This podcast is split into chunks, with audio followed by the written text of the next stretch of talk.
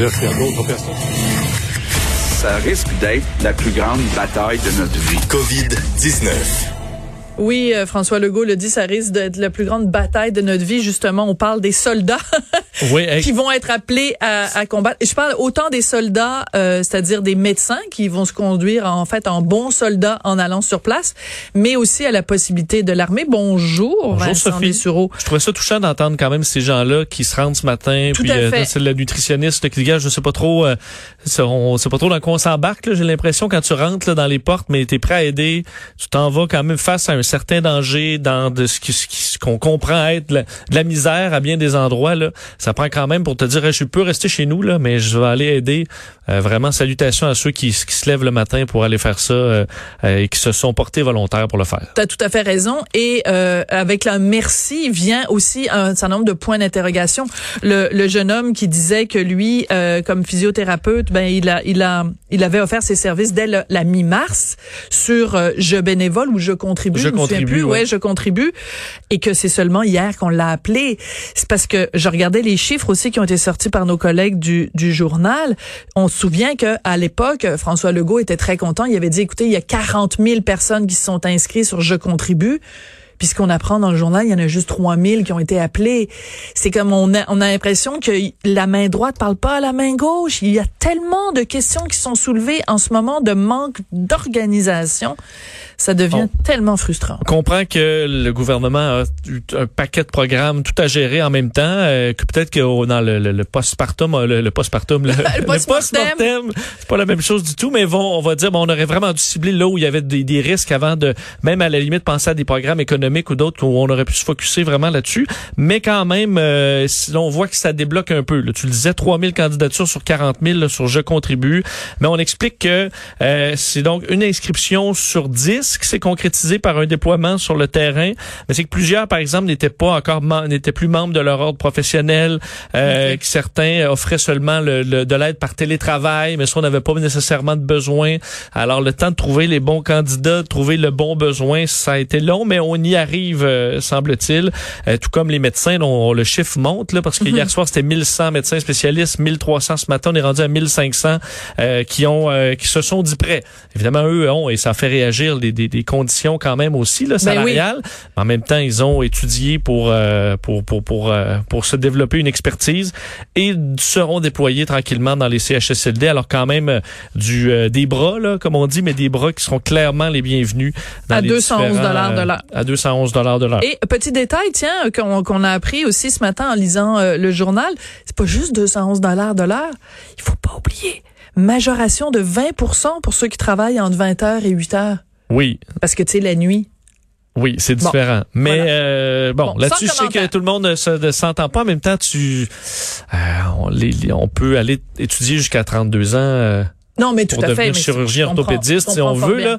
Et c'est un chemin On qui est quand pas le même débat. pas facile. on fera pas le débat maintenant. Effectivement. Alors, euh, parlons de Justin Trudeau. Donc, euh, bon, les, les collègues évidemment de TVA en ont parlé euh, de certains points, mais euh, il y a d'autres éléments intéressants, comme par exemple le fait que dans les projections euh, que le gouvernement euh, canadien avait faites, en date d'aujourd'hui, 16 avril, on était censé dans les prédictions être en entre 500 et 700 alors qu'on est plus près de 1000 et même on a dépassé Dépassé. 1000 morts. Donc euh, c'est une question très pertinente qui a été posée ce matin en conférence de presse. Oui, on est beaucoup au-delà de cette euh, de, de ces scénarios en termes de décès au Canada en date d'aujourd'hui. La question a été posée à Justin Trudeau, euh, à savoir qu'est-ce qui s'est passé et il faut comprendre que les raisons sont les mêmes à la grandeur du Canada qu'au Québec, c'est que ça touche les personnes âgées. Vous excuserez le début de l'extrait, on l'a mal, on l'a mal entendu dans le point de presse, mais vous allez comprendre le point de Justin Trudeau sur le sujet. ne prédisent pas euh, ce qui ne n'annoncent pas ce qui va se passer, mais euh, nous préparent pour différents scénarios qui pourraient se passer. Je pense qu'une chose qu'on a vue au cours des dernières semaines, c'est que euh, nos centres d'aînés ont été frappés pire qu'on on espérait ou qu'on s'attendait, et c'est pour ça qu'on va adresser cet enjeu-là ce soir avec les premiers ministres des provinces.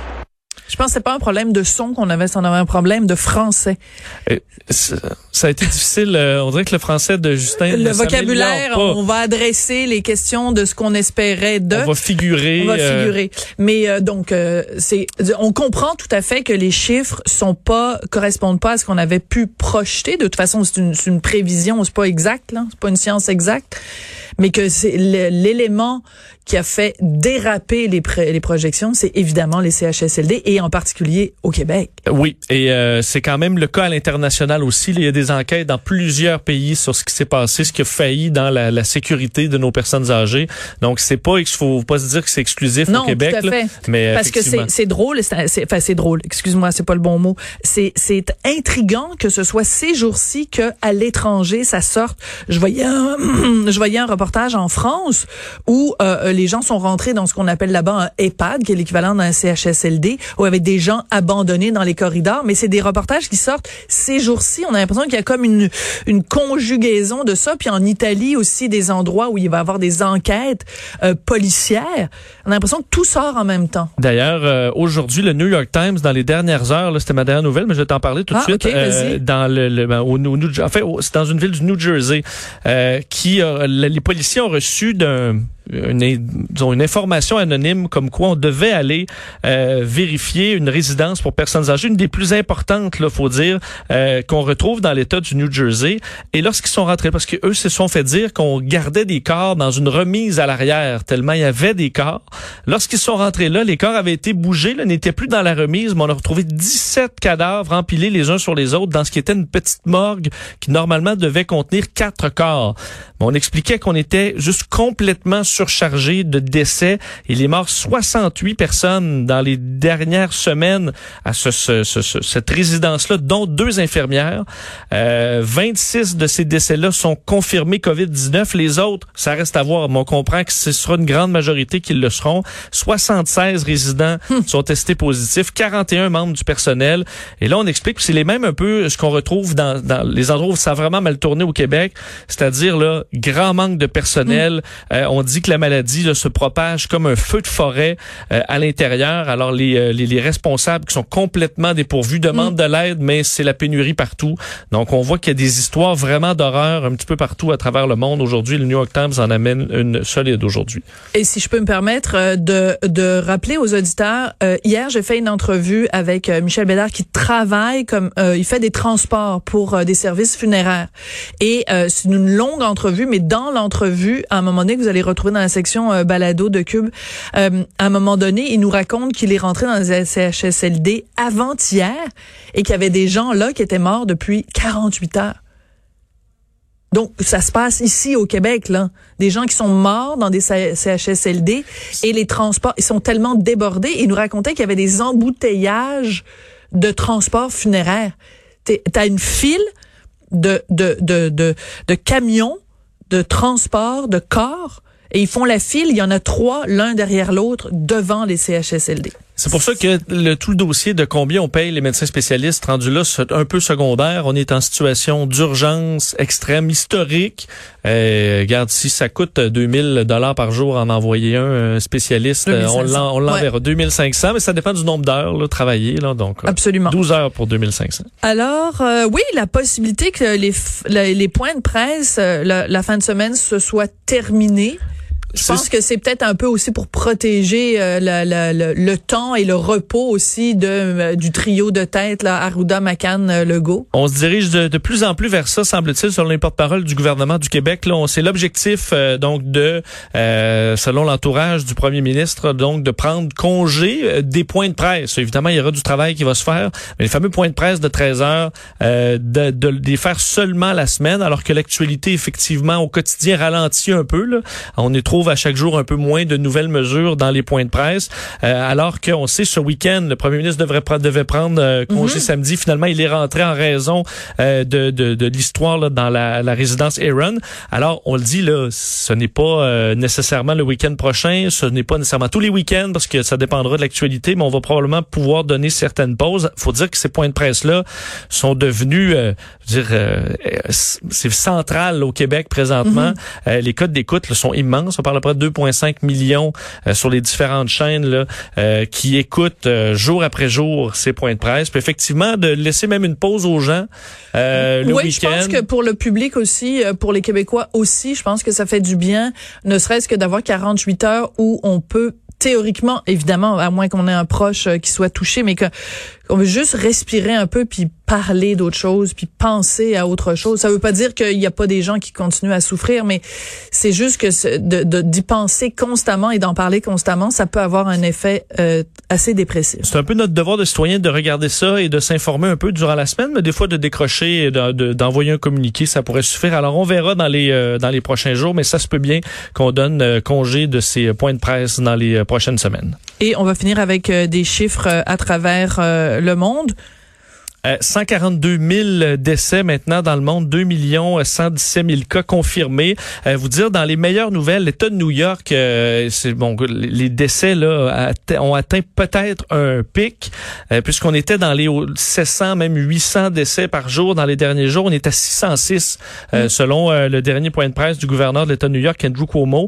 Alors quand même un chiffre qui montre une baisse. Il faudra voir si c'est une tendance qui est qui est plus solide pour ce qui est de l'État de New York, alors que les États-Unis annoncent encore hier un record en termes de nombre de décès. C'est sûr que ça a été beaucoup mené par New York. Alors, est-ce que ça permettra aux États-Unis euh, d'amorcer une baisse? Alors que la Suède, qu'on surveille toujours, ajoute 130 décès. C'est encore beaucoup plus que euh, bon les, les, les, pays voisins euh, de la Suède qui ont des mesures différentes. Alors que vous l'entendiez en début de bulletin, le Japon étant l'état d'urgence à tout le pays maintenant et que le Brésil, selon un groupe d'experts, aurait 15 fois plus de cas que les chiffres officiels en raison d'un très, très faible nombre de tests par million d'habitants et on craint vraiment une crise majeure au Brésil alors que plusieurs hmm. endroits sont extrêmement pauvres. Euh, alors, euh, on dit... Ben, les favelas, euh, ce qu'on appelle les favelas, les bidonvilles, dans plusieurs, évidemment à Rio, bien sûr, mais dans différentes villes au Brésil, des conditions de vie absolument déplorables. Parce qu'on teste... comment veux-tu faire de la distanciation sociale puis te tenir à deux mètres de ton voisin quand vous êtes 12 à habiter dans un dans un 3 mètres carrés? C'est pour ça qu'il faut du dépistage absolument. Juste pour vous donner un chiffre en terminant, au Québec, là, on est dans les meilleurs au monde en termes de, de tests par million d'habitants. On est à 14 000. Au Brésil, c'est 296. Euh, par million d'habitants. Par million d'habitants. Donc, on teste uniquement les cas super graves, hospitalisés. Sinon, on te renvoie chez vous en disant, ben, sois prudent. Alors, est-ce qu'on se dirige vers une crise majeure au Brésil?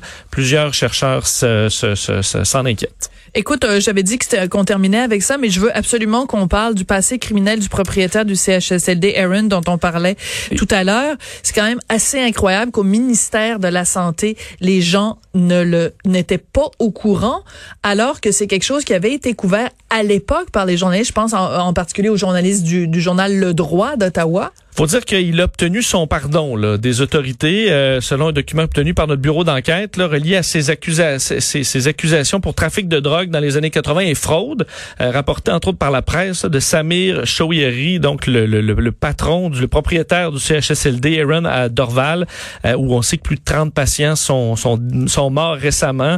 Donc, les porte-paroles du ministère de la Santé ont confirmé qu'ils n'étaient pas au courant de ses antécédents judiciaires. On explique que pour avoir le, le, ce permis il Il faut mhm. pas avoir été reconnu coupable dans les cinq ans précédant la demande. Lui, ça remontait aux années 80. Mais François Legault, on sait, a dit que c'était choquant qu'on allait peut-être changer les règles dans le futur pour être un peu plus sévère au niveau des CHSLD.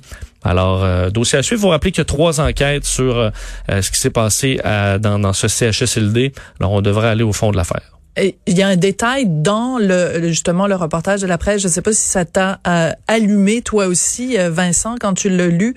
Euh, parmi les différentes accusations donc déposées contre Monsieur Choueri, entre autres, de, quand on parle de fraude fiscale, c'est que il avait déclaré comme dépenses d'entreprise des trucs qui étaient en fait des trucs personnels.